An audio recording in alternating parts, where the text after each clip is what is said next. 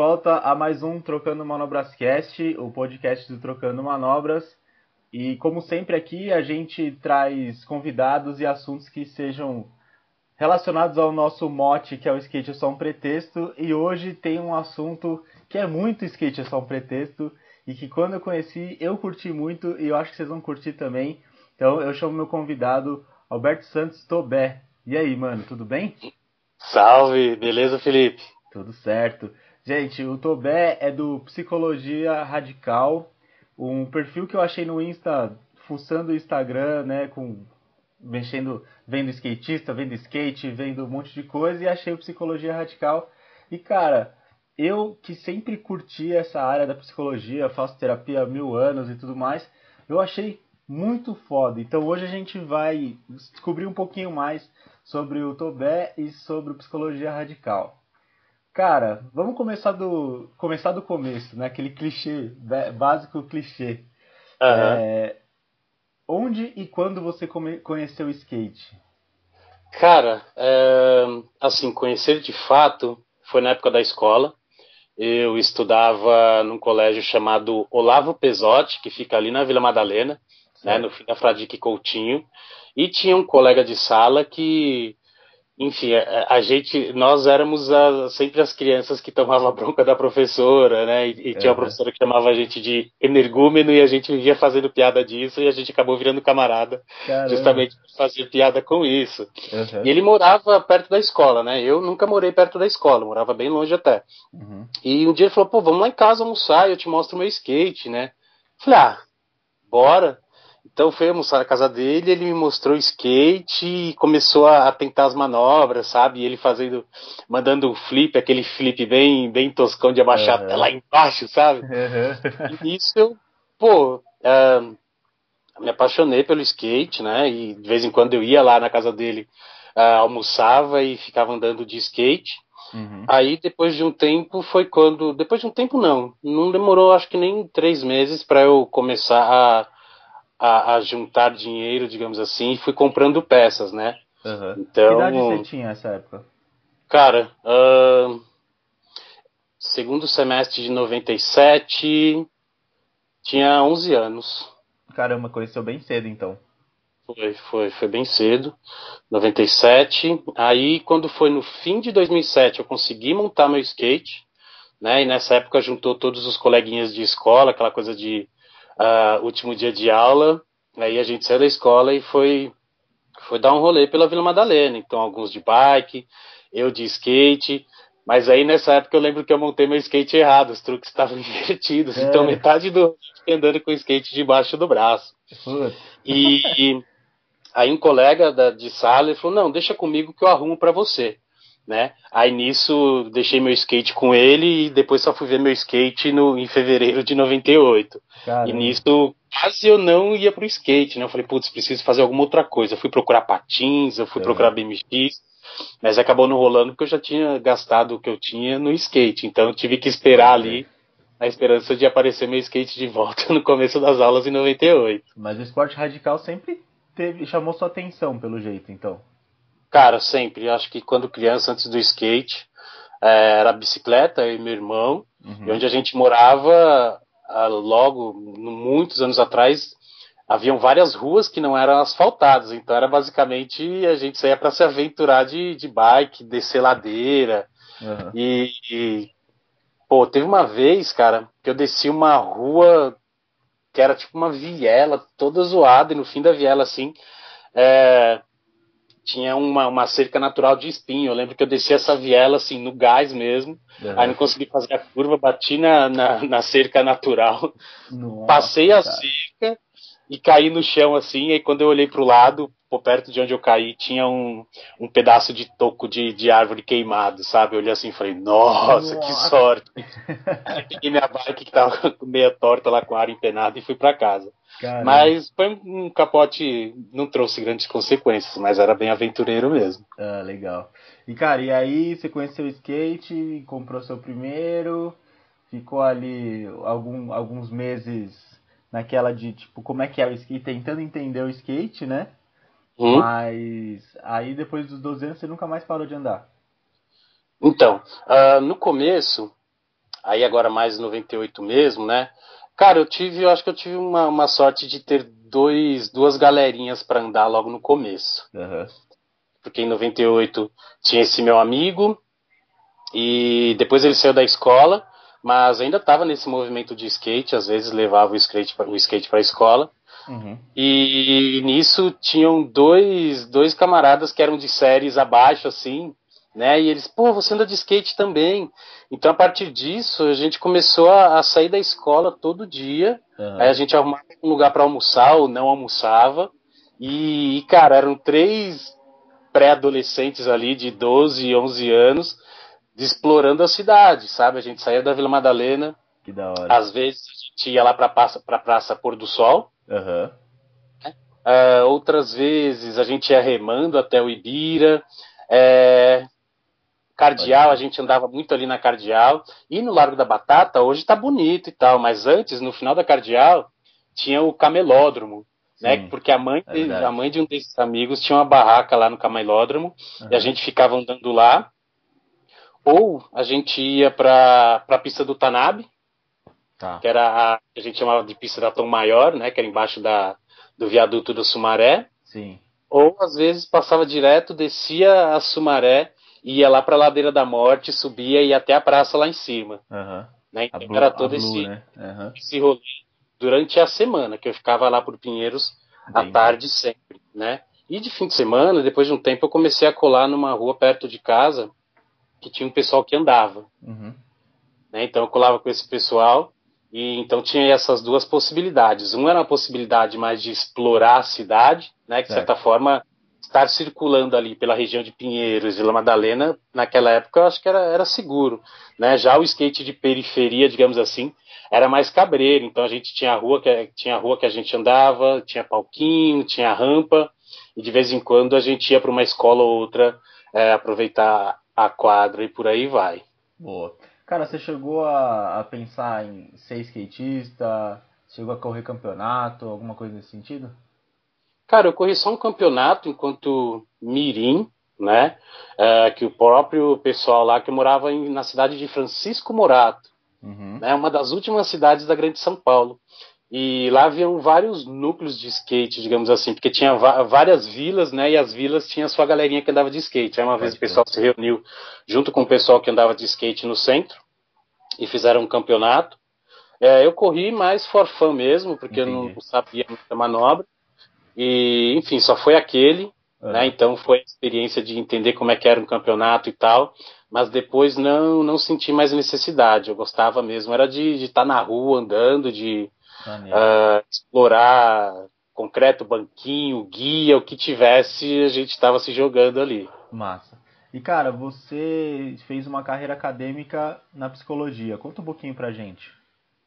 Cara, eu eu entrei na PUC em 2008, né? Eu tinha feito, eu fiz o ENEM de 2000, fiz, fiz o ENEM de 2008 e consegui uma nota boa na redação é o que foi o que fez conseguir bolsa na PUC. Uhum. Né? Minha primeira opção era geografia, eu já, eu já gostava dessa, desse olhar mais social para as coisas, né? Uhum. Aí a bolsa de geografia acabou não rolando, mas a segunda opção foi psicologia. Certo. E aí nisso consegui bolsa e entrei na faculdade. Aí nessa época o carrinho já não estava tão presente na minha vida, né? Ah, o carrinho entendi. foi deixando de estar presente uh, por volta de 2005, 2006, que foi quando eu comecei a me envolver com banda. É, Uhum. então ia, era ensaio, saía para tocar, né? E fora isso era a própria correria de trabalho também, tentar arrumar trabalho. Sim. Então skate. No começo da vida adulta, né? Que todo mundo passa um pouco. Exatamente. Cara, as pessoas falam, eu já ouvi falar que quem faz psicologia, quem é psicólogo, tá primeiro tentando se entender. É, Hum. é- essa afirmação é verdadeira? Cara, é, eu acho que é importante o psicólogo se entender, porque sim, se você não se entende, como é que você vai ajudar outra pessoa na caminhada de vida dela, Sim. né? É, então acho que há vários momentos dessa, dessa, deste entendimento por parte do psicólogo, né? E aí vem junto, o que vem junto a isso?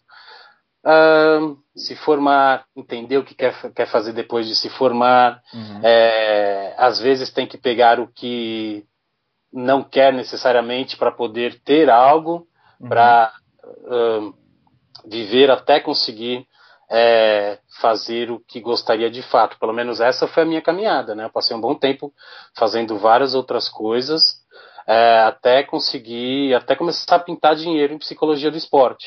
Tá, entendi. Mas o seu foco, assim, você entrou na faculdade pensando já em psicologia do esporte ou isso foi crescendo com o tempo?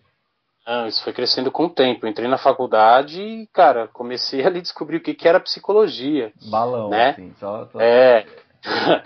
e...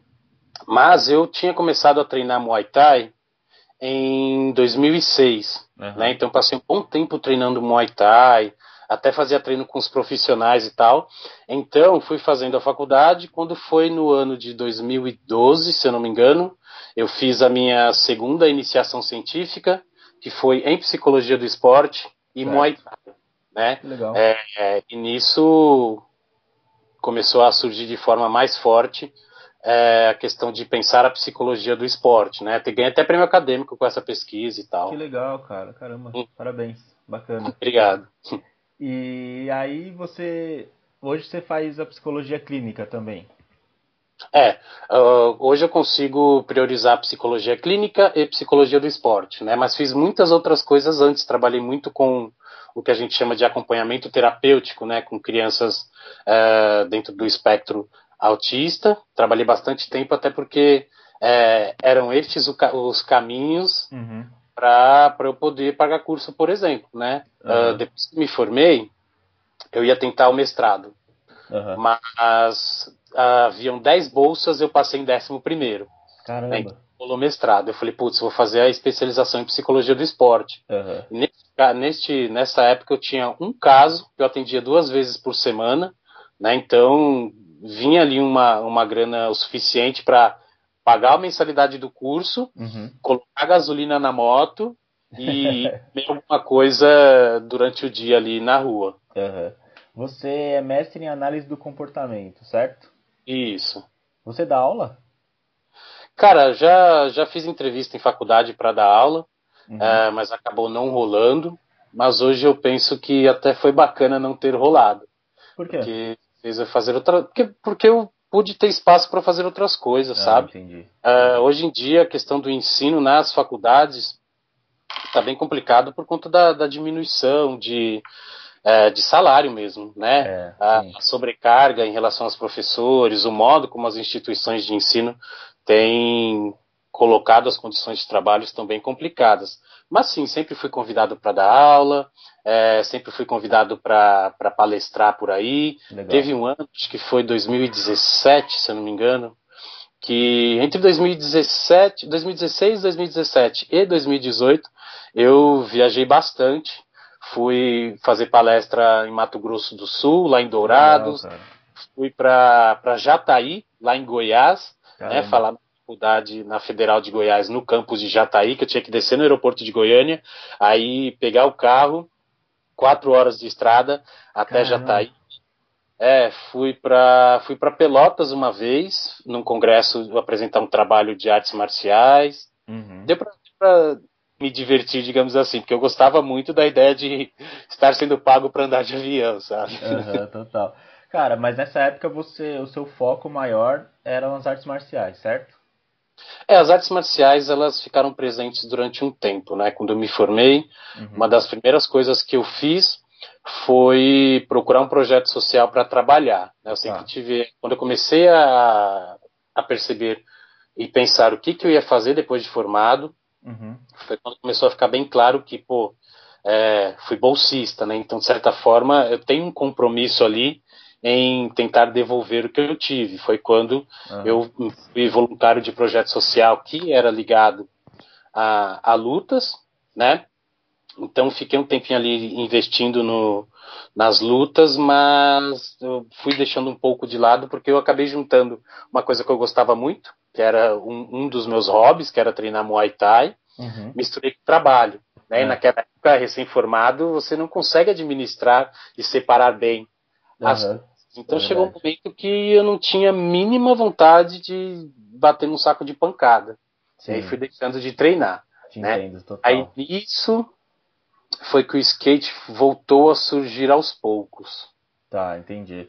E o que, qual é o papel do psicólogo ou da psicologia no esporte? Porque a gente pensa muito no esporte como atividade física e nem sempre a gente relaciona com o nosso perfil psicológico, né? Qual que é a importância da psicologia no esporte?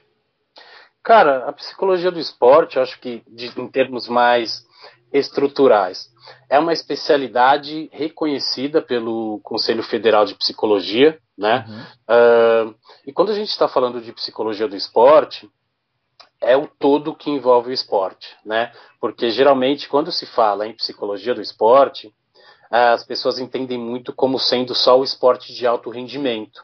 Tá.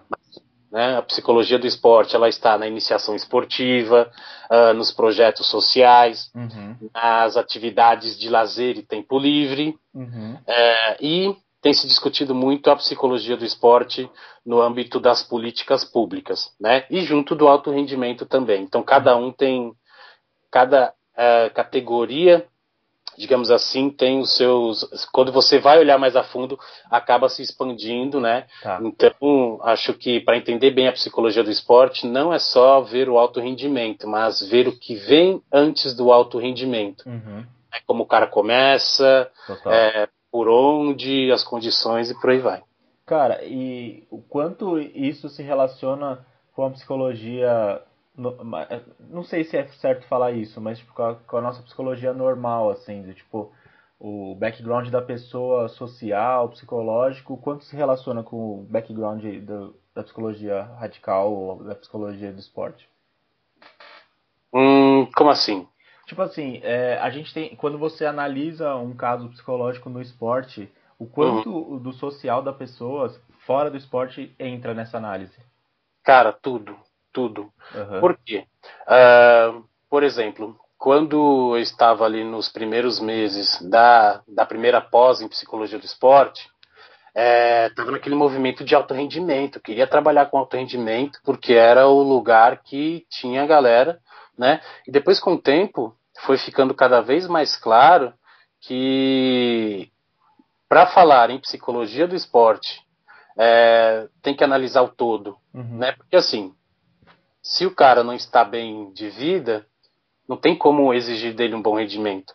Né? Então, o que vai diferenciar a psicologia normal, geral, digamos assim, da psicologia do esporte, é que tem uma linha em que, quando a psicologia do esporte passa a atuar, ela vai atuar com ferramentas é, mais específicas para a psicologia do esporte, até o tipo de análise também. Uhum quando a gente vai falar do esporte, a gente está falando a partir de que momento essa pessoa é, começou a se dedicar à atividade física ou à atividade que veio a se tornar uma atividade é, esportiva, né? Uhum. É, mas vem antes ali a questão da história de vida, a questão de ela estar bem com ela mesma. Então, uma relação total não tem separação. Mas o que vai diferenciar a especialidade psicologia do esporte é conhecer os detalhes do que é o ambiente esportivo e, e as questões mentais, uh, sociológicas uhum. e por aí vai. Certo. Cara, você segue alguma linha, tipo freudiana, junguiana? Você segue alguma dessas? Eu sou analista do comportamento. Uhum. É, mas eu. Uma coisa que para mim sempre ficou claro na faculdade era que deveria saber de todas as abordagens, né? Uhum. Por quê? Cara, para mim sempre foi claro que se eu, quando eu saísse da faculdade, eu não ia encontrar só analista do comportamento para trabalhar. Então eu teria que saber traduzir de certa forma o que o outro profissional é, diria para a minha linguagem da análise do comportamento, né? Uhum. E a, o, o, nome psicologia radical vem disso também. Por quê? É, a análise do comportamento, aliás, um ponto importante que vale a pena diferenciar. Quando eu estou falando da análise do comportamento ou da análise do comportamento aplicada, é, não estou falando dessa, dessas coisas que estão surgindo hoje de perfil comportamental. Tá. Né? Qual a cara, porque essa questão do perfil comportamental está relacionada a mais um, a um papel de que tem sido muito utilizado pelo universo do, uh, dos cults, uhum. sabe? Então, de certa forma, houve uma adoção do nome, mas quando as pessoas vêm, elas não sabem, de certa forma, diferenciar, né? Então, a uhum. análise do comportamento é o quê? É uma, é, é uma ciência, de fato, bem estruturada, é, bem pautada na ciência, e que a filosofia dela é o behaviorismo radical. Tá. Né? Por isso, psicologia radical. Certo. E me explica esse behaviorismo radical.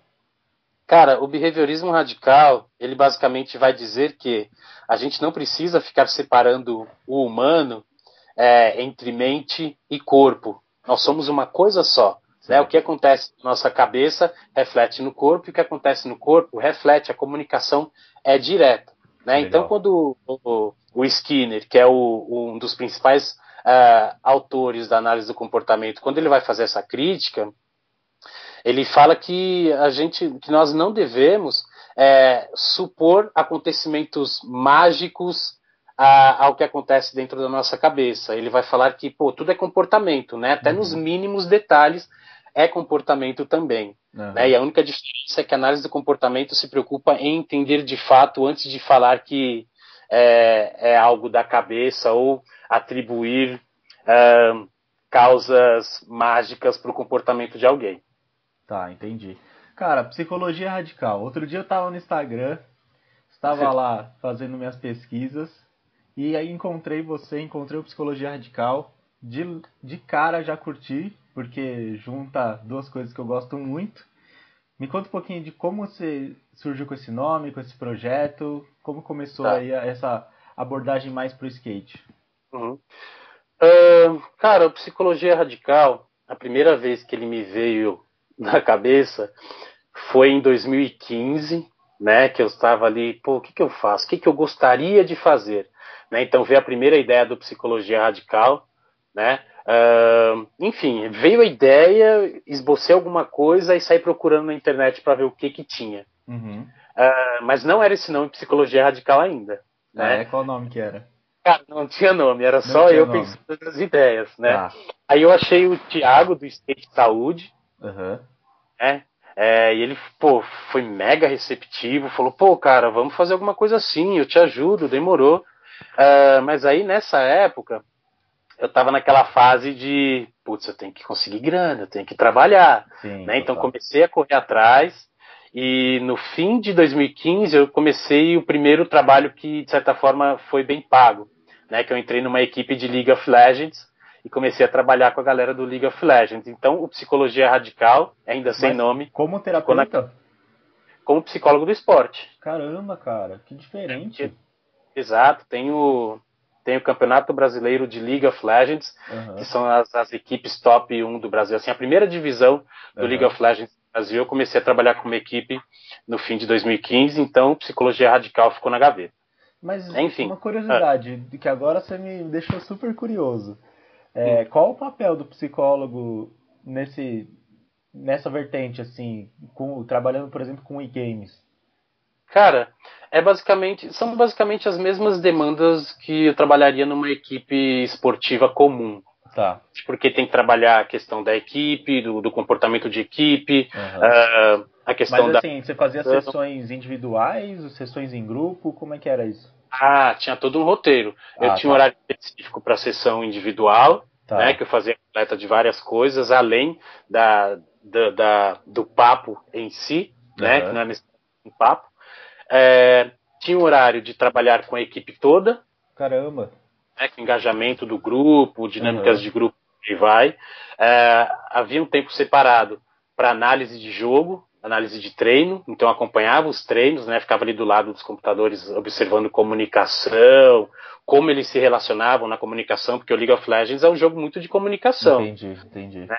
É, e trabalhava com técnico, com assistente técnico, enfim, onde eu, onde eu via espaço, eu estava intervindo. Entendi, que legal, cara. E o quanto você era pautado para isso? Por exemplo, você tinha que focar mais no jogo, certo? Tipo, Também. Os seus, os seus atendimentos ou as suas abordagens era mais voltado para o jogo. Hum. Sim, sim. Tudo que, tudo que fosse importante dentro do jogo, Aham. eu trabalhava fora, né? Porque Tá. a ideia era fortalecer fora para que fosse bem feito dentro do jogo, in game que a gente fala. Tá, entendi. Muito legal, cara. Mas vamos voltar para psicologia radical. E aí, ficou na gaveta Aí- por esse momento e depois?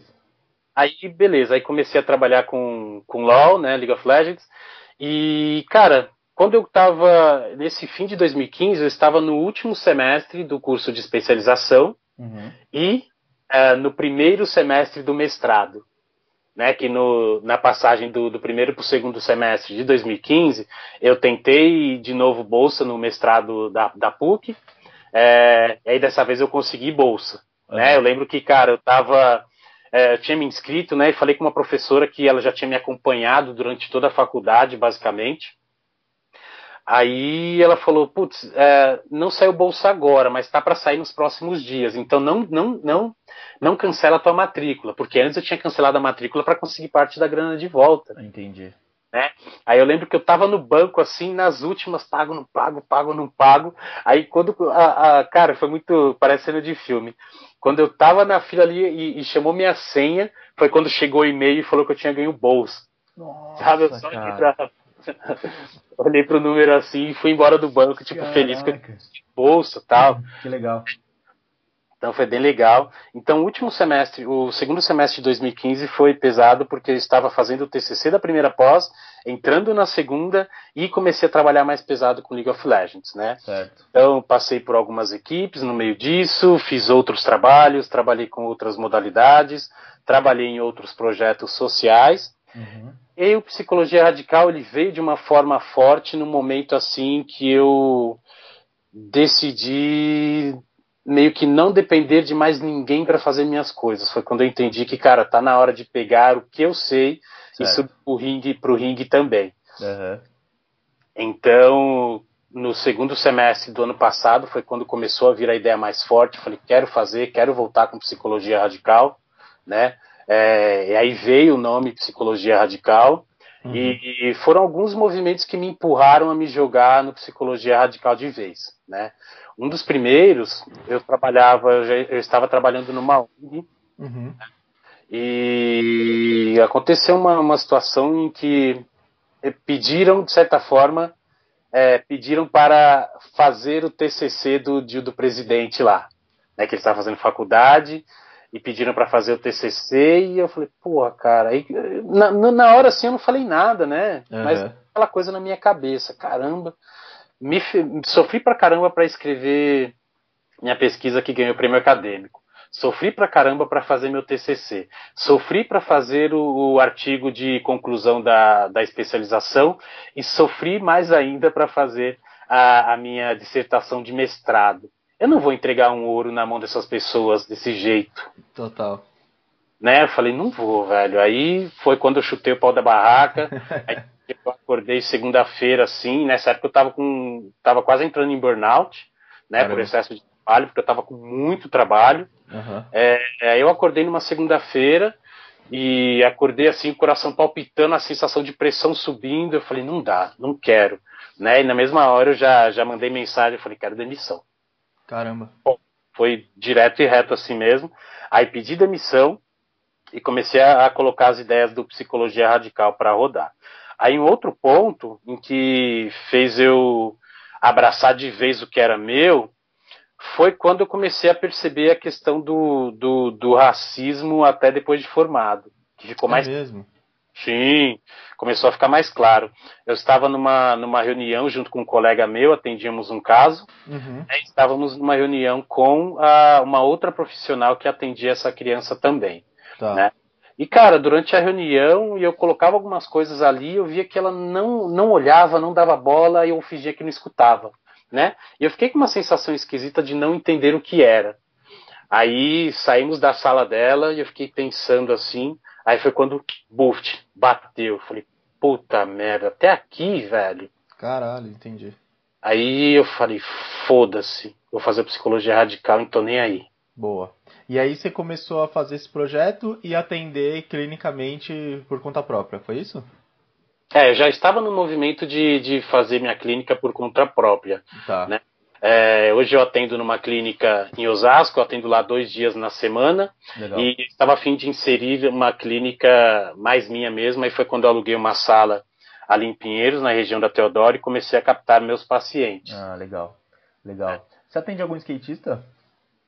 Estou atendendo alguns. Que legal, cara, que bacana. Mas você conseguiu esse contato através da psicologia radical ou já antes você já tinha um contato com algum skatista? Não, veio com psicologia radical, né? Que, quando, quando nessa volta, nessa volta e concretização do psicologia radical, procurei o, o Thiago do Skate Saúde de novo. Ele falou: "Pô, cara, demorou, vambora". Eu comecei a mostrar algumas coisas para ele. Uhum. Nessa época, eu, foi quando eu comecei a explorar mais o skate na, na, internet, porque até então eu não explorava o skate na internet. Eu nunca fui de explorar o skate na internet. Né? Eu gostava de sair para andar. Uhum. Entende? Aí eu comecei a passear mais pelo Instagram. Aí o, uma das coisas que eu achei sensacionais foi quando eu achei o, o Instagram do, do Bruno Filgueiras, lá da Rajas, né, Bruninho. Uhum. Aí eu vi as aulas eu falei, cara, que da hora, estão sistematizando as aulas de skate. Uhum. Né? Sensacional. Né? Embora tenha, tenha alguma crítica sobre, pô, os caras estão sistematizando Sempre aula de vai skate. Ter, né? Sempre vai ter crítica foi algo, muito, foi algo muito sensacional, porque assim, eu entendo que a partir da sistematização da aula de skate, eu consigo ensinar o skate, levar o skate para outros lugares, né? Uhum. Porque essa sistematização, é, ela de certa forma parece estar mais presente nas pistas e aulas particulares. Uhum.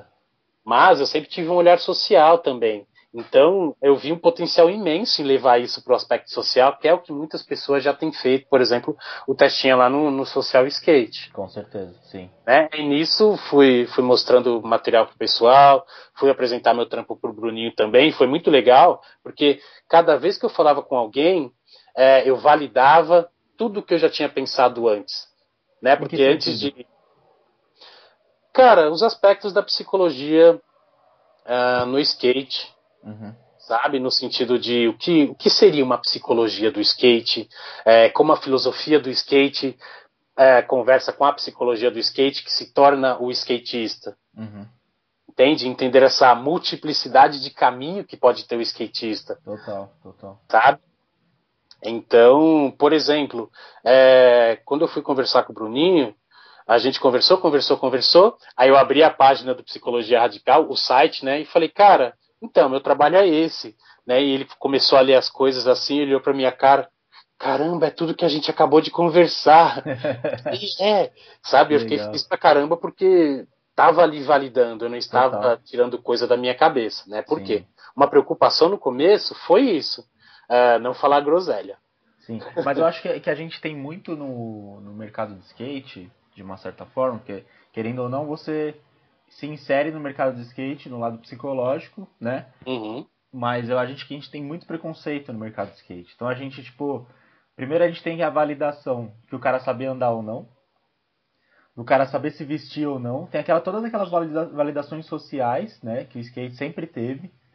Mas eu acho que. E, e do cara entender ou não, né? Falar até mesmo linguajar ou não, sabe? Sim. E eu acho que é, que é muito, muito válida essa sua preocupação, até mesmo para os nossos ouvintes aqui, porque eu recebo muita mensagem do tipo, cara, como é que você trampa com skate? Como é que você conseguiu trabalhar com skate, tá ligado? Ou é, quais são os caminhos? E eu acho que vai muito também do caminho social e psicológico, e acho que você pode validar essa minha fala, melhor ainda, porque eu vejo que, que muita gente quer pular etapas dessa, dessa caminhada, sabe? Exatamente. Eu acho que uh, você falou isso uns dias atrás, mandaram uma mensagem lá na, na página, né, de um dos textos, e o cara falou, pô, bacana a sua ideia, porque você, com essa experiência de pesquisador, você primeiro se coloca como o objeto a ser estudado, né, porque neste movimento do psicologia radical, eu revisitei meu skate desde o começo. Uhum. Né, tive certa dificuldade de retomar a essência do meu skate. Mas eu tive esse cuidado porque, porque eu não queria estragar a, a, minha diversão no skate, igual tinha acontecido com o Muay Thai. Certo. Então a prioridade foi, primeiro, o meu skate, é, depois a psicologia radical. E eu entendo uhum. que eu posso equilibrar isso tudo porque tem a questão do respeito, né? Uhum. Então, quando a gente fala do... Uh, desculpa, repete a pergunta, por favor. Não, eu acho que vai nesse viés do tipo da validação que a gente, da validação não, de entender que existem caminhos a serem seguidos no skate. Ah, sim, acho que, cara, skatista sempre foi, skate sempre exigiu essa essa validação antes, né? Tipo, peraí, não é só porque você está falando algo que parece legal que eu vou abraçar isso daí. Total, a gente sempre foi muito pé atrás, né, cara? Sempre, sabe? Uhum. Então, o que eu coloquei na cabeça quando veio Psicologia Radical? Primeiro, ir devagar, né? É, ok, teve um. Fiz muitas coisas bacanas fora do skate, uhum. mas isso não é motivo para eu chegar aqui e querer sentar na janelinha. Total. É mostrar respeito, é mostrar caminhar, é mostrar humildade, coisa que eu sempre valorizei. Total. Né? Então, uh, acho que a ideia é, cara, vai colocando o teu conteúdo, vai escrevendo tuas ideias. Primeiro elas têm que fazer sentido para você, Sim. Né? enquanto skatista, para depois fazer total. sentido para outra pessoa. Concordo, e eu acho que é muito questão de confiar no que você está falando também, sabe? Concordo, Se você concordo. tem na cabeça que está no caminho certo, se não houver nenhum desrespeito, Sim. vai embora. Total. Né? Eu acho que só uma, uma dica para quem está ouvindo também é ainda nesse sentido é, começa começa abaixo, sabe? Tipo, não tem problema, assim, faz matérias com seus amigos, analisa seus amigos, sabe? Se você vai pro lado da psicologia, tipo, analisa o seu comportamento na sessão, sabe? E não queira, tipo, ah, eu comecei ontem e amanhã já quero pegar o Park Series e fazer, sabe? Cara, é, existem um monte de pessoas que têm uma caminhada tão grande quanto a sua, ou tão respeitável quanto a sua, sabe? É, mas voltando um pouquinho para o aspecto psicológico, eu acho que uhum. o skate trabalha muito o psicológico, né? O skatista ele começa já trabalhando psicológico desde o primeiro momento que põe o pé ali no, no, no drop para descer, né? Para dropar. Sim, cara, skate, assim, nessa, nessa escrita, né, nessa nessa sistematização da psicologia do skate, pelo menos aqui eu vejo. Uh, porque assim, cara, antes, até hoje, o skate é muito inserido nos esportes radicais, né? E quando vai falar de esporte radical, parece aquela busca uh, constante pelo perigo, pela adrenalina. Uhum. E é muito pelo contrário, eu nunca concordei com isso, eu acho até que ela diminui muito é, a potencialidade do skate, porque o skate é, é, é foco e concentração desde o começo. Total, total. Se não presta atenção no que você está fazendo, uh, um, um, tombo, por mais bobo que seja, ele pode machucar. Sim, com certeza. Então, desde a sua primeira remada, o skate vai exigindo um fortalecimento psicológico, digamos assim. Uhum. Né? E no skate, não, eu não consigo ver separado evolução técnica, é, não consigo ver separada a evolução técnica da evolução psicológica. Uma acompanha a outra sempre no skate. Por mais que a evolução psicológica não seja um objetivo do cara. Sim. Se ele quer evoluir, se ele está evoluindo. É um objetivo inconsciente, você não acha? Sim, sim, é inconsciente. Porque eu vejo muita gente falando assim, ah, skate é minha terapia, skate é terapêutico, eu vou andar de skate, eu fico muito mais leve, não sei o quê. Uhum. Isso para mim é uma evolução psicológica. Sim, sim. Uh, o skate tem esse por conta da, do que é necessário para andar de skate, a gente consegue conseguimos garantir para nossa para o nosso cérebro, digamos assim, é, uma quebra muito forte no, no, que, no que é externo. Uhum. Quando você está andando de skate, você se volta, você se volta para dentro de si de uma forma muito forte, né? Por isso que há esse aspecto terapêutico do skate, porque você não consegue mandar uma manobra complexa se você estiver pensando no que você tem que fazer amanhã. É verdade, é verdade. Entende? Você, aí, então... Ouvinte, ouvinte do Trocando Bola Basquete, pensa aí na sua sessão.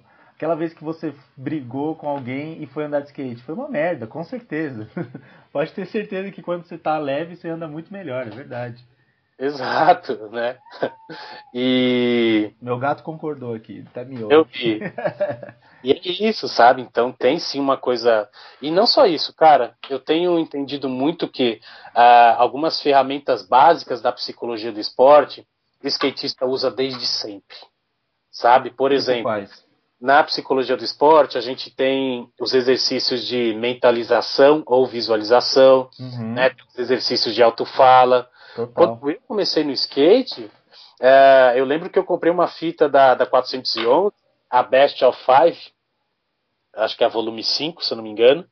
E, cara, eu assisti aquela fita todo o dia, todos os dias que eu ia andar perto de casa, né? Porque uhum. eu voltava para casa depois da escola, assistia a fita e ia andar depois. Então eu ficava ali mentalizando a sequência da manobra, né? Ou uhum. falava falava para mim mesmo qual era a sequência da manobra, ou até mesmo gesticulava com as mãos. Nossa, sim. Tem umas ferramentas assim dentro da psicologia do esporte. Que legal. Então, a gente faz isso inconsciente, né? A gente faz isso né, sempre teve muita psicologia no skate, no aprendizado. Uhum. Por isso até que talvez a, essas ferramentas básicas da psicologia do esporte no skate, é, dependendo do nível de evolução do cara e o quanto ele já usa, é, você só pode ajudar ele ali a, a apertar um parafusinho a mais para melhorar. Total. Mas cara já todos, acho que todos que se empenham em sempre evoluir, sempre tem é, este, essa questão de treino psicológico ou um autotreino psicológico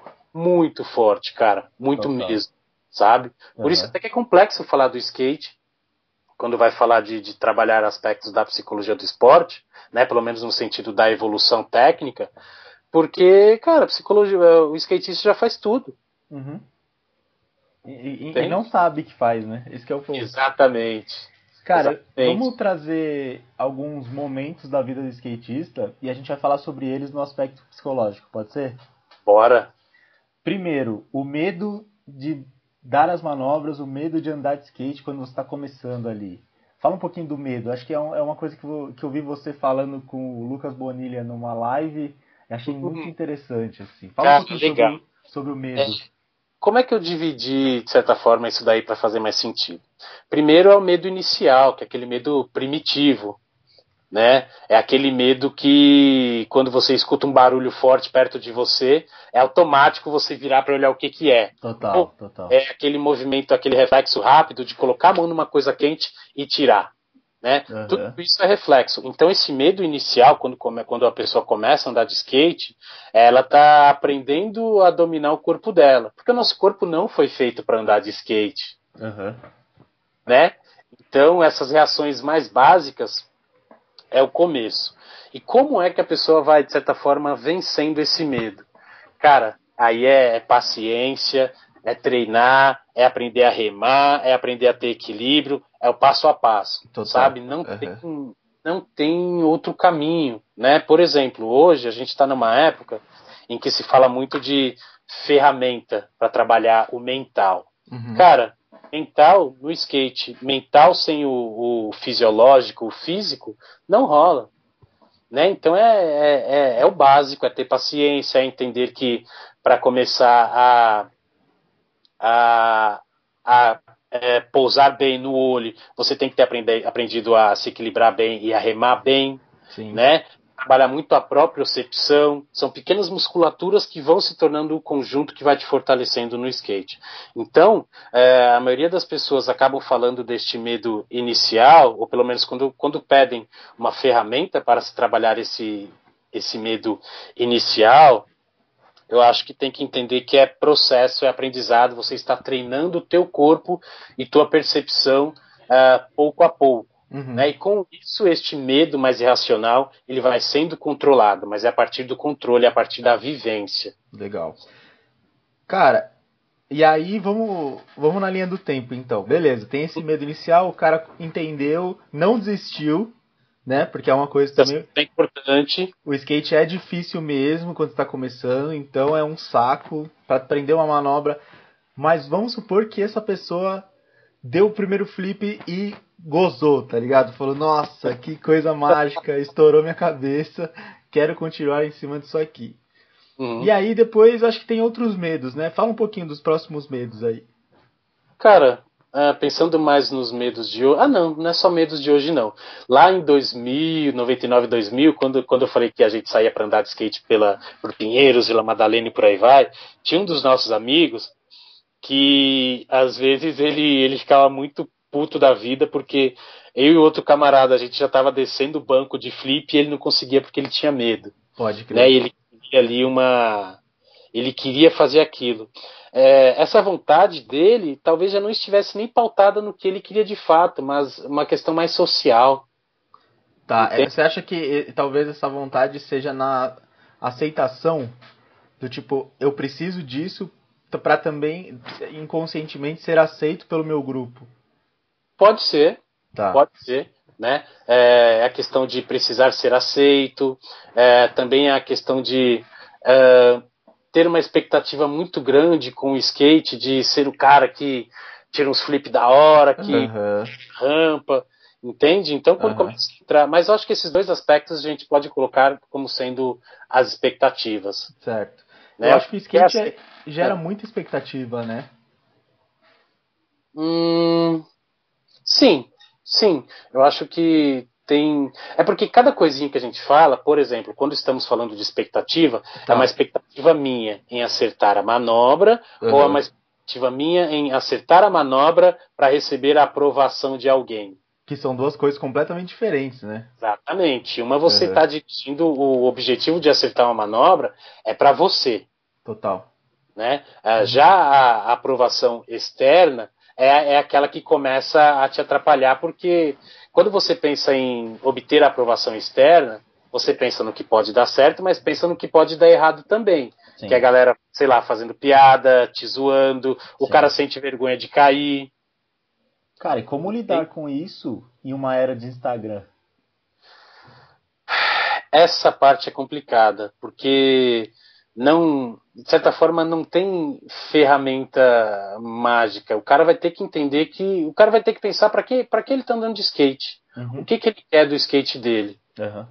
Sabe, ele está andando de skate para os outros ou está andando de skate para ele? E aí vem aquela máxima do skate, né? Uhum. De skate para você. Total.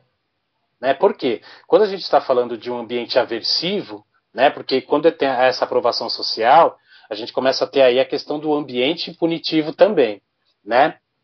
Uh, e numa condição, numa situação de ambiente aversivo, é, o medo começa a vir também, ou, as, ou, ou os desdobramentos do medo, Tá. Isso deixa o cara rígido, deixa o cara é, viciado, digamos assim, porque ele só quer fazer uma coisa. Uhum. Né? Ah, o medo é o contrário de criatividade. E a gente está falando do skate. Caramba, que é criatividade pura. Uhum. Né? Então, o primeiro ponto é entender que se você pautar teu skate numa aprovação social, cara, você pode até evoluir, mas vai ter uma hora que você vai ficar de saco cheio porque o tá se divertindo, a, né? exato, a recompensa é externa. Agora, uhum. se entende a questão de paciência, você uhum. traz o seu skate para uma questão de satisfação pessoal mesmo, e aí de novo, você entra no passo a passo de ir evoluindo pouco a pouco.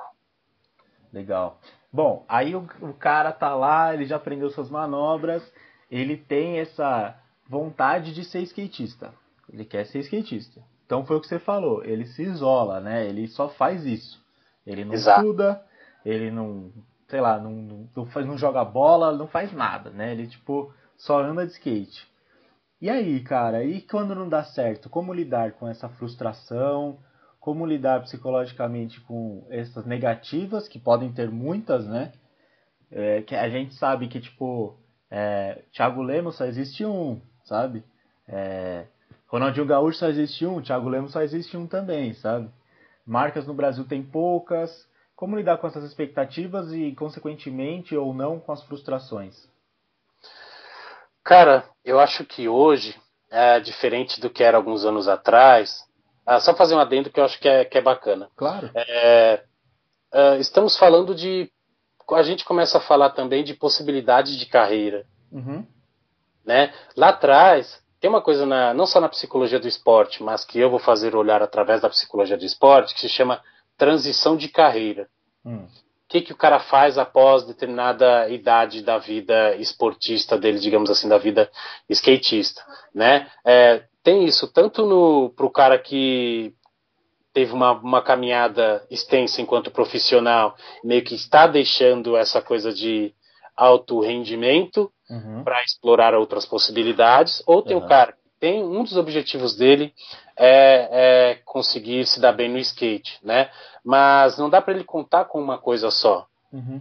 entende? Então hoje é tentar utilizar a, a informação disponível para entender o que ele pode fazer além disso, né? Para não ficar com aquela ideia fixa de é, vou me tornar skatista profissional, porque é o que você uhum. falou, vai que não dá certo. Se o cara Sim. se machuca de uma forma séria, ele vai ficar sem o skate. E aí, ele não se preparou para as outras coisas, e aí, infelizmente, esse cara vai, vai penar um pouco. Então, é nunca ter uma única fonte de, uh, de conhecimento, talvez, de estudo. Uhum. Eu tenho uma, uma dúvida é, que é quase uma sessão terapêutica, mas eu preciso fazer, preciso tirar essa dúvida. O cara que foca numa coisa só, ao invés de 10 ao mesmo tempo, ele se torna melhor nessa coisa? Se for bem organizado, sim. Uhum. É porque, por mais que ele se foque só naquilo, é, isso não é indicativo de que vai, que vai ter êxito, digamos assim, na, na parada. Uhum. Por quê? É, ele está fazendo bem, certo. né? ele garante várias fontes de, de estudo para essa caminhada dele. Uhum. Uh, ele cuida da, do aspecto mental e não precisa nem ser em questão de procurar um psicólogo, não é isso. Mas é no sentido de o como ele equilibra a vida dele em torno disso. Certo. Porque se vira uma, uma atividade, é, vira algo obsessivo, putz, aí, cara, a tendência é que cada vez mais isso se torne é, maçante, né? pesado, né? é isso, pesado. Uhum. pouco a pouco, por mais que ele não queira, o corpo dele vai responder a isso. Certo. E no skate, é. a gente está falando que a, a, cabeça do skatista, se ele quer ir para esse lado de estar tá sempre fino, né, com a, com a manobra no pé, uhum. tem que ter esse equilíbrio também. Certo. Tá? Senão as coisas começam a se atrapalhar. Então, fazer uma coisa só não é indicativo de estar fazendo bem. Tá, boa. Cara, o skate, você trabalhou já com artes marciais, já trabalhou com e-games. O skate é diferente mesmo de tudo isso? Bastante. É. Bastante. Cara, porque o skate, como eu falei, a, a psicologia do, do skatista é muito forte. Né? Uhum. É, então, é, é diferente desde a sua filosofia. Porque o lado do skate esporte é uma das manifestações do Nossa, skate. Sim, cara, sim. Entende? É, assim, eu costumo pensar que o skate é como se fosse uma bússola sem, sem sentido definido. Uhum. Né? Porque essa, essa, essa força mental que, o, que a pessoa desenvolve quando ela anda de skate, ela acaba desenvolvendo autoconfiança o suficiente para ir para onde ela quer. Total. Por isso que o eu skate acho tão... que assim como eu, você deve aprender novas vertentes de skate todos os dias, né? Nossa, todo dia, cara, todo dia, né? Porque assim, teve esse movimento de resgatar o meu skate, então teve ali o, o skate da, da periferia, né, que eu vivi, o skate que, que foi me fornecendo enquanto jovem em desenvolvimento, a questão da validação social, Sim. né, por exemplo, uh, lá em Francisco Morato, uh, andávamos ali na, na, na, minha vila, no nosso bairro, né? Três quilômetros dali, tinha uma galera do outro bairro que andava também. Uhum. Aí de vez em quando a gente ia lá, né? As galeras se visitavam. Uhum. E teve uma vez que a gente foi e tinha dois caras lá, aí um olhou pro outro e falou: "Pô, esse é aquele gordinho que a gente viu descendo a Sumaré a milhão" né? Eles eram falar comigo assim, cara, animal, você estava descendo a mil no meio dos carros, né? Então, cara, olha a validação social que tem total, ali. Total, total. Você, você sendo validado pelo que você é, pelo que você faz. Total. Né? Aí a partir dessa, desse entendimento de que o skate tem muito, tem validação social, tem autoconfiança e tem esse, este ímpeto de fazer as suas coisas, uhum. é, a gente entende que, cara, eh, definir o skate, de certa forma, talvez seja até uma heresia, né? Mas você Total. pode falar que sim, há aspectos que unem os grupos de skatistas. Total. Mas nunca ninguém vai pensar a mesma coisa sobre o seu skate. Total. Eu acho que a gente aprendeu isso socialmente é, de várias formas, né? A gente tem alguns livros muito importantes do skate, tipo os do Giancarlo Machado, ou os do Léo Brandão. Do Léo Brandão. Sim, então, Léo Brandão que, que é muito interessante como eles falam da parte social, né, os dois antropólogos, mas falam da parte social de uma forma, dessa validação social de, de várias formas. Uma delas a música, né, outra uhum. a vestimenta, outra, sei lá, o, o tipo de mano, o, o, terreno que anda, né, se anda no street, se anda no vert, se anda no bowl. E eu acho que a gente, como skatista, trabalha muito esse lado social de uma forma muito única, né? De uma forma muito particular. E que uhum. às vezes a gente faz inconscientemente. Eu acho que todo mundo, como skatista lá quando era criança ou quando era adolescente, é, fez essa validação social é, para se inserir de uma forma muito comum, assim, de uma forma muito. aquela forma normal de adolescente, de você copiar ou você é, se inspirar uhum. e com o tempo você vai ser validado, aí beleza, aí você pode ser você mesmo, entre aspas, mas só que o você mesmo já é tipo com várias influências dos seus amigos, tá ligado? Exatamente. Cara, é. é para quem quer buscar o psicologia radical para sua marca ou fazer uma, uma uma pesquisa com você ou ser atendido por você, como que a gente pode te achar? Cara, no Instagram, né? uh, arroba psicologia underline radical. Uh, tem o site também, www.psicologiaradical.com. Né? Lá tem, tem alguns explicativos, por exemplo, a, as fases do skate, como pode ser trabalhado, né? É, isso é mais, de um modo mais institucionalizado, uhum. é no site. No Instagram é onde eu exploro o que vier na minha cabeça eu exploro. Muito legal. Né? No, âmbito, no âmbito social, no coletivo, no individual. Aí nisso entra também é, os saberes psicológicos, no sentido de trazer informação sobre o que é bem-estar, o que é satisfação e como é, preservar o teu skate, talvez numa, numa época em que essa, essa mágica do Instagram acaba contaminando todo mundo. Total. Cara, vamos falar de música? Bora. Você comentou aí que teve banda. Conta mais um pouquinho sobre isso. O que, que você toca?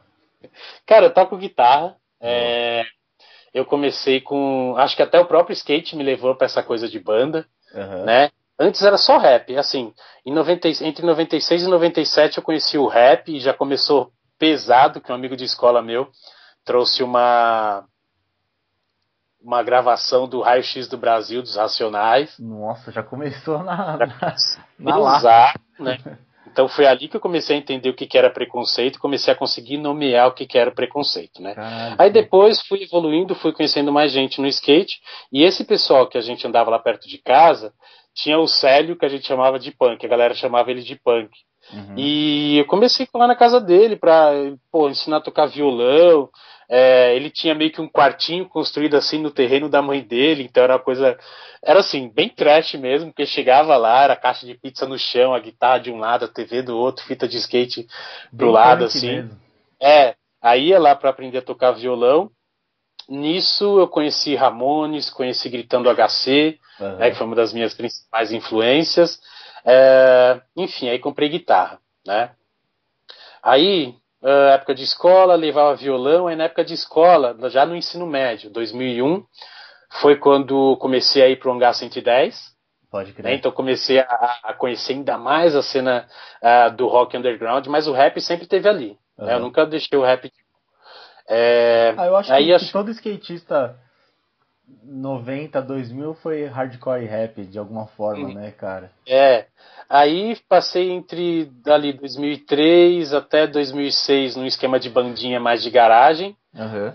Aí de 2006 em diante foi quando apareceu gente com com mais desenvolvimento, digamos assim. Então conheci baterista, aí tive a primeira banda que se chamava Mó Rato, né, que era um trocadilho com a cidade de Morato, né, então uhum. chamava de Mó Rato.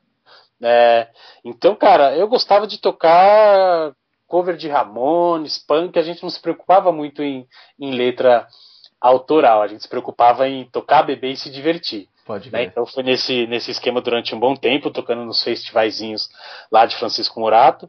Depois eu conheci um pessoal de Carapicuíba, uhum. e aí formamos o The Airheads, né, que é até uma alusão ao filme. E cara, e aí que foi bacana mesmo, porque eu acho que eu consegui fazer, digamos assim, conseguimos fazer o circuito paulista, mesmo sempre sendo banda de abertura, daquela que toca logo no começo. É, a gente gostava muito porque era uma oportunidade de tocar com aparelhagem boa. Total, total. Não importava se, se não tivesse muita gente ali. Para é mim, ah, para mim o tesão da coisa era plugar a guitarra numa, numa Marshall gigante é. e aquele distorcido, né? Tanto que na primeira vez que, que eu toquei no Hangar 110, quando eu pluguei aquele, naquele cabeçote valvulado e fiz brrr, sabe? Foi uma coisa animal. Então, uhum. toquei no Hangar umas duas vezes, é, toquei lá no Rock Together, que era do, do Cielo, do pessoal do Dance of Days, uhum. uh, uma vez. É, Alts, toquei na Alts acho que duas vezes. E fora isso, teve alguns outros festivais lá em Osasco, lá que eram os eventos do Buda, né, no, no Arena Hardcore, se eu não me engano. Toquei por lá também. Uh, deixa eu ver o que mais. É, e fora isso, fui conhecendo também o pessoal da cena independente. Eu fui muito amigo do, do Nenê Altro, Dance of Days. Legal. Então, vezes chama, ele chamava para discotecar em algum rolê dele. Não era nada oficial, nunca me chamei de DJ. Ah, mas era bacana colocar as músicas lá e ganhar cerveja de graça. Claro, com certeza. Vocês chegaram a fazer alguma música autoral, gravar alguma coisa? Sim, o Dear Heads tem, tem um CD mais bem gravado e tem algumas demos. Uh, tem um vídeo ou outro no YouTube, né? Pode mas de música gravada, eu acho que de mídia mesmo só tenho que os CDzinhos que a gente fez capinha, xerocava, xerocava várias capinhas, recortava e colava e colocava o CD dentro, então era bem, faça você mesmo. Pode crer. Não sei o quanto na internet tem coisa disponível hoje, mas ainda tem os materiais guardados aqui. Legal. E aí, essa banda durou até quando? Uh, talvez até 2008, que eu comecei a, a a, a perder o, o, tesão de tocar. Até porque comecei a fazer outras coisas, precisava de grana. Uhum. Sabe? Então, pô, velho, trabalhei com um monte de coisa. Trabalhei, distribuí panfleto na rua, trabalhei de homem-placa, é, vendi CD pirata na, na, na 12 de outubro lá na Lapa. Trabalhei um bom tempo de, de jardineiro barra caseiro, né? Pode que eu ia numa casa ali no, no Parque dos Príncipes em Osasco para cuidar da manutenção externa da casa. Trabalhei com limpeza pós-obra. Caramba. Né, bem cabreira. É, enfim, cara, fiz de tudo. Uhum. E, e, mas nessa, mas aí comecei a ficar, fiquei ocupado com isso, né? Eu precisava trabalhar, precisava uma grana. E até fazia cursinho, eu tentei fazer cursinho uma época, né? Que uma, a mãe de um amigo falou, pô, por que você não tenta bolsa no cursinho da Poli? Falei, uhum. pô, tem bolsa, legal. Aí tentei, mas no meio do caminho eu entendi que, mesmo tendo um ensino básico muito bom, né, que eu Sim. estudava em escola da prefeitura, em escola da prefeitura aqui em São Paulo, é, sempre foi boa, né, uhum. Olavo Pesotti foi escola modelo, mas mesmo assim, durante o cursinho eu senti que seria difícil para os padrões de FUVEST, tá. né, mas, por exemplo, para os padrões de Enem, que, que, que, é um conhecimento mais amplo, digamos assim, uhum. é, dei bem foi o que garantiu o bolsa ali. Legal. Então, daí teve uma época que eu parei de trabalhar com essa coisa de caseiro, é, distribuir panfleto e tudo mais, e consegui um trabalho numa consultoria é, de mercado, então passava o dia inteiro ligando para cliente de uma marca de frango e falava: Oi, senhora, tudo bem? Você lembra que a senhora deu o seu número no, no mercado tal, tal? O que, que você acha do frango? Pode crer. As pegadas assim. E um dia eu estava lá mexendo nas minhas coisas, né? Tava mexendo na lixeira do e-mail, eu já tinha feito o Enem. Uhum. É, e, cara, eu vi lá um e-mail do MEC, você foi aprovado para bolsa, que sei lá o que. Eu falei, nossa! E eu tinha, tipo, eu fui ver o e-mail no, quase no fim do prazo para. Nossa, pra caramba. É que eu não mexia na minha lixeira do uhum. e-mail, tipo, sabe? E eu lembro que eu abri o e-mail, olhei assim, ah, vou precisar de documento pra caramba. Aí eu já peguei o telefone, liguei pra minha mãe, mãe, consegui uma bolsa. Enfim, velho, ela no telefone, Jesus, ela falando do outro lado e eu quase segurando para não chorar aqui no meio de todo mundo, né? Que meu filho, meu Deus, nossa, uma oportunidade. Foi bem legal. Que legal, né? cara. É, aí juntei os documentos e puf, consegui entrar na PUC, bolsista e tudo mais. Então teve essa, essa caminhada aí de deixando a música de lado, uhum. entender que eu tinha que trabalhar, é, aí conseguir a bolsa e meio que ter um respiro, sabe? Tipo, uhum. poxa, agora eu acho que eu vou ter uma profissão. Mas não teve respiro, porque eu tinha que manter nota. Total. Sabe? Então, e como a faculdade era integral também, eu não conseguia trabalhar. Tá, né? E as coisas começaram a clarear um pouco no meu segundo ano, aí foi quando eu comecei o meu primeiro projeto de iniciação científica, que nem era um tema meu, era um tema do professor, mas tinha lá uma bolsa de 400 reais por mês. Porra, sim, aí deu uma clareada. área do pesquisador. O pesquisador, ele é um trabalhador. Uhum. Tá? Ele produz conhecimento para a sociedade. Sim. Então, aí foi quando teve teve um respiro que eu tinha uma grana para tirar um xerox e uma grana para comer, por exemplo. Porque no primeiro ano, é, eu ia para a escola, para escola, eu ia para PUC, tipo, o dinheiro da passagem era muito caro, porque é, pegava, pegava um ônibus para descer até a estação de Francisco Murato, da estação de Francisco Murato pegava o trem e ia até a Barra Funda. Às uhum. vezes eu para PUC de ônibus, ou às vezes eu subia ali pelo Parque da Água Branca e subia a pé, né? Uhum. Então, cara, eu tinha dinheiro para comprar um MUP, sabe? Sei. O, o suquinho de soja, eu tinha dinheiro para comprar um MUP e eventualmente tirar um Xerox, mas era. Eu tirava, eu tirava é, talvez 40% do Xerox que eu deveria é, tirar por semana. Entendi. Teve isso, aí no segundo ano deu uma aliviada bacana Boa. porque veio a bolsa. Boa. Cara, vamos falar de música para terminar esse programa então. É, eu sempre peço para meus convidados escolherem uma música que represente alguma passagem da sua vida, ou uma música que goste, que esteja ouvindo bastante. O que você escolheu pra gente, mano? Cara, eu acho que para fechar, uh, Racionais sempre teve uma, uma, importância muito grande na minha vida. Tá. Sabe? Uhum. É, então, hoje, por hoje não, mas. Quantos shows dos Racionais você já viu? Oi? Quantos shows do Racionais você já foi? Um. Por quê? É, na época que eu comecei a sair, já tinha muito aquela coisa de shows racionais era treta pra caramba. Pode crer. É, Pode crer. E, cara, e quando lá onde eu morava, tipo, não tinha muito essa cultura de ir pra show. Tá, entendi. Entende? Era uma coisa de, mano, estar ali na periferia é, é muito fundão.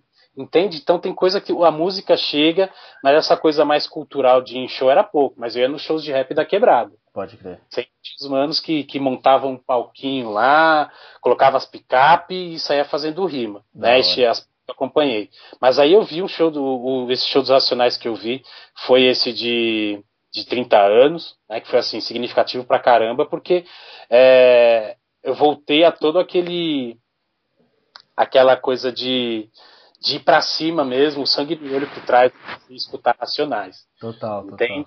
E para mim tem um significado essa música em específico, que é, é Sou Mais Você. Boa.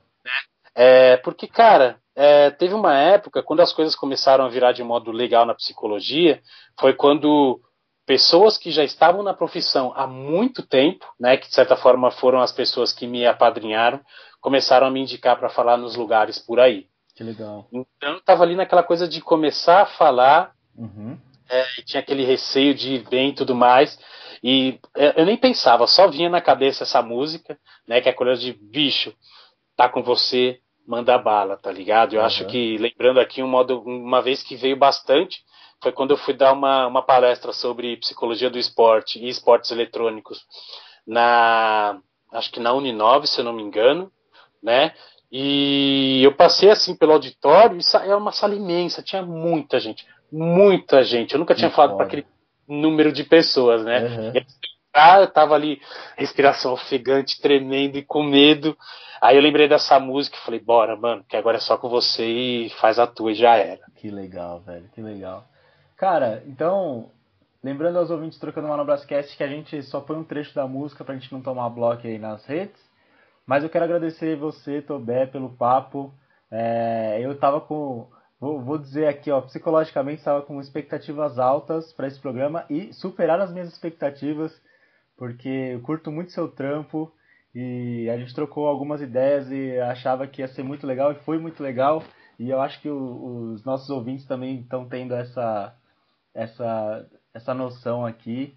E, cara, parabéns pelo seu trampo e parabéns pelo viés que você está dando para uma caminhada do skate. Eu acho que é muito importante. A gente é defensor assíduo do, do skate, não só o skatista, sabe? A gente é defensor assíduo das vertentes que o skate pode tomar e eu acho que a psicologia estava faltando mesmo um viés é, que, que tratasse isso de uma forma mais íntima. Eu acho que existe muito preconceito ainda também com a psicologia. É, a gente acabou não falando disso, mas se quiser falar um pouquinho sobre, eu acho que tem muito preconceito. A galera ainda muito pé atrás, fala, puta, não preciso de terapia e não sei o quê. É, eu acho que até o que me força muito a pensar cada vez mais em como trazer o conteúdo para o Psicologia Radical é isso, né? É uhum. É falar, cara, tem uma coisa aqui que você pode é, fazer uso e que não é essa essa coisa só de gente bacana como parece por aí, ou só para gente dúvida. Você pode se beneficiar Total. muito uh, com os conhecimentos da psicologia, da psicologia do esporte, na tua vida e no teu skate, sabe? Sim. Então, já que você falou da questão de ver o skate como amplo, uh, a ideia da psicologia radical é isso, né? Tem aí uma questão de alto rendimento, porque uh, sim, mas eu entendo que trazendo com, com respeito, com ética, rola, até porque se eu não fizer isso, eu estou desvalidando toda a minha caminhada de um monte de uhum. gente que me validou lá atrás. Sim. Entende? Então, é, é isso, o skate também é político, o skate é social, o skate é tudo, e dá para a gente falar. Porque o que, que eu entendo né, quando, nessa coisa de ir aprendendo a aprender? Quanto mais o skate souber descrever para ele mesmo os vários pontos de vista, uhum. é quando o skate começa a se fortalecer de si, sabe? É quando o skate começa a ser mais autônomo no sentido de um, direcionar de forma mais clara quais são os desejos do skate. Por exemplo, só para não me estender muito e já fechar, tem se falado muito da questão do skate olímpico. Certo. Né? E, pô, uma parte fala que isso descaracteriza, outra parte fala que não. Ok, são opiniões e não vou ficar. Não tem essa de ficar apontando o dedo para a opinião certa ou errada. Uhum. Porém, a gente pode observar pelo outro lado. Né? Por exemplo, se eu tenho uma informação interessante para dar para o pai e para a mãe do, do, da criança que está querendo andar de skate, eu vou deixar ela no vácuo sem informação e perdido, deixar vendido só porque eu não apoio. É, é não, eu acho que a gente tem que ser um pouquinho é, distante, né? É, uhum. Eu acho que é, é, o Tobé é skatista na sessão e uhum. o Tobé é trabalhador do skate. Eu acho que tipo, esse, esse é um ponto que as pessoas que trabalham com skate, eu inclusive, é, com a maturidade acabei aprendendo isso, aprendo todos os dias, que uma coisa é o que eu penso na minha sessão, Sim. e outra coisa é o que eu vou vincular, vou trazer para o meu público ou para a pessoa que eu estou trabalhando. Exatamente. E como diriam as, os OG, os original gangsta que me adotaram lá atrás, skatista bom é skatista informado. Né? A primeira vez que eu escutei isso soou com uma paulada na minha cabeça e nunca mais esqueci isso. Skatista bom é skatista informado. Se não é um aspecto, se parte do skate não é um aspecto que você não curte, pelo menos se informa do seu aspecto para você conseguir fazer bem ou passar bem o ensinamento que você quer ensinar. Né? Para isso, cara, muito obrigado pela oportunidade. Valeu Eu acho você, que cara. é sempre bacana conseguir é, falar sobre o que a gente faz, porque nesse movimento a gente valoriza a nossa própria caminhada também. também. E a psicologia radical, ele traz isso. Cara, aprende a valorizar a sua própria caminhada, assim como você valoriza, como você pode e deve valorizar o seu próprio skate antes de querer é, sair muito para fora, porque nisso você pode contaminar seu skate e, enfim, atrapalha toda a sua evolução, toda a sua paixão que você tem pelo carrinho. Total. E é isso, cara. Valeu mesmo. Cara, pessoal que está ouvindo o Trocando Manobras obrigado por nos acompanharem até aqui. Siga o Psicologia Radical nas redes, entre no site e pessoas que estão de outras mídias conversem com o Tobé. Eu acho que a gente aqui só foi uma pontinha do, do universo que pode ser a psicologia e o skate. Então fica aí a, a dica para vocês que produzem conteúdo também. Converse com esse cara que é um cara que fala muito bem e tem um projeto muito legal. Valeu, mano. Obrigado pela participação aí. Até a próxima. É nóis. Bem, mãe, estamos iniciando nossas transmissões. Essa é a sua rádio Êxodos. Hey, hey, vamos acordar, vamos acordar, porque o sol não espera, demorou, vamos acordar, o tempo não cansa. Ontem à noite você pediu, você pediu uma oportunidade, mais uma chance. Como Deus é bom, né, não, nego? Olha aí, mais um dia todo seu. Que céu azul louco, hein? Vamos acordar, vamos acordar. Agora vem com a sua cara, só mais você nessa guerra. A preguiça é inimiga da vitória. O fraco não tem espaço e o covarde morre sem tentar.